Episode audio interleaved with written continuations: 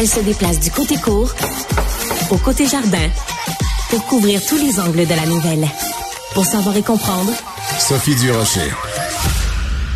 Frédéric Lacroix est chercheur indépendant, chroniqueur, essayiste. Et si vous avez le français à cœur, ben vous devez le suivre sur tous ses médias sociaux parce qu'il décortique les chiffres. Tout récemment, il s'est livré à une décortication. Je sais pas si ça existe, mais il a décortiqué les chiffres du rapport du commissaire à la langue française. C'était épouvantable. Il parle même d'une noyade. Frédéric Lacroix est avec nous. Bonjour, Frédéric. Bonjour. Alors, je regarde, par exemple, un chiffre que je prends au hasard parmi euh, ce qu'on retrouve euh, dans les euh, dans le rapport. 52% de croissance de la population qui ne connaît pas le français depuis 2011. Donc, 52 de plus de gens qui ne parlent pas le français depuis 2011. Comment ça se fait qu'on est en train de se noyer et que les gens ne s'en rendent pas compte, Frédéric?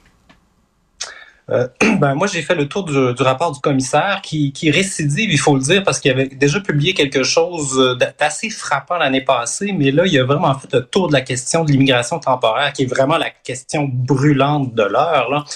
Euh, puis, euh, c'est la première fois qu'il y aura une synthèse sur ce sujet-là, puis les chiffres sont catastrophiques. Il n'y a, a, vraiment pas d'autre mot, même je, on manque d'adjectifs hum. quand on, on, prend connaissance euh, du portrait.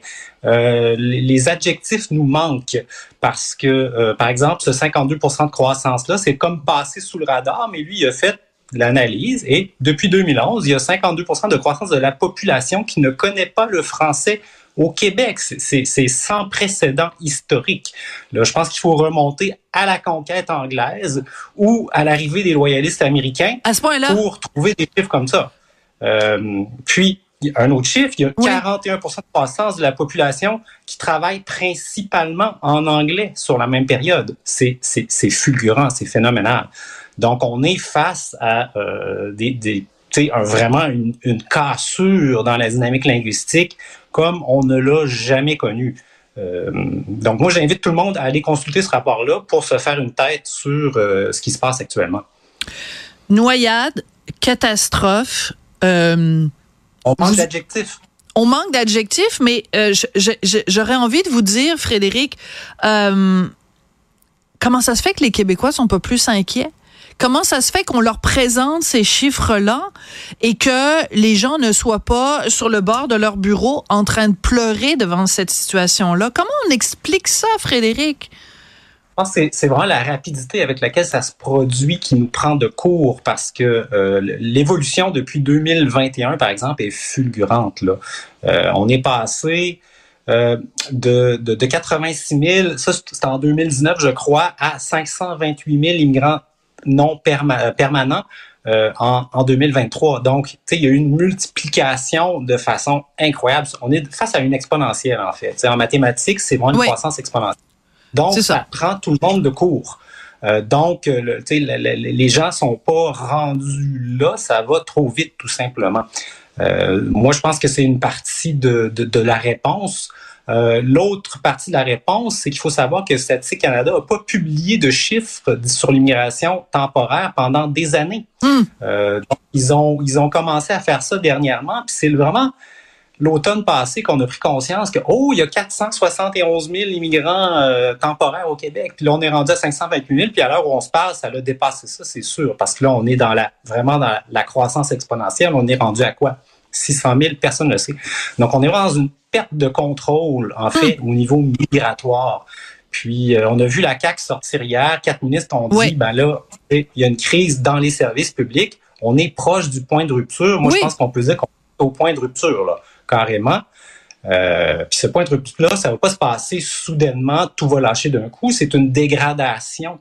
Euh, puis là, on dit, il disait par exemple qu'il y a euh, l'équivalent de 52 écoles primaires en termes de classe ouais. de francisation actuellement. Donc, on n'est plus dans un scénario où c'est une croissance de l'immigration planifiée, organique, où il y, a, il y a question, on peut intégrer les gens. On a dépassé ça.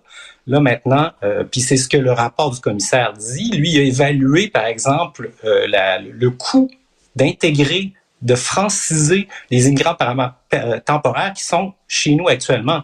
Puis le coût, il arrive à quelque chose comme 12 milliards de dollars. Donc là, on est, important, dans un scénario où on intègre. Non, c'est ça. Puis euh, Jean-François Lisée a chroniqué aussi là-dessus en disant, euh, c'est, on ne se rend pas compte là, le, le, le train est passé euh, on, ça donne rien maintenant de dire oh ben là faut les franciser, faut les franciser. C'est, c'est, on on n'aurait même pas la capacité. Donc, je vous repose la question, Frédéric. Euh, cette idée que euh, que Jean-François Lisée, que beaucoup d'autres disent que dans un Québec indépendant, on demanderait à, en amont, on demanderait aux gens, soit on fait rentrer des gens qui sont des francophones, ou on leur demande, avant d'entrer ici, de se franciser, donc à leurs frais. Ça semblerait être une meilleure solution que l'espèce de, de, de, de noyade à laquelle ben, on est en train d'assister en ce moment. Actuellement, on n'a aucun contrôle. Ottawa a décidé de, de, de saboter le système d'immigration, puis le Québec complètement perdu le contrôle. Euh, puis on n'a pas le choix d'en venir là. Le commissaire aussi a, évalué le temps que ça prendrait au rythme actuel pour franciser les immigrants euh, temporaires actuellement sur le territoire. C'est-à-dire qu'on ferme les frontières, puis là on essaie de franciser ceux qui sont là juste au rythme actuel, puis il y en a pour 18 années et demie.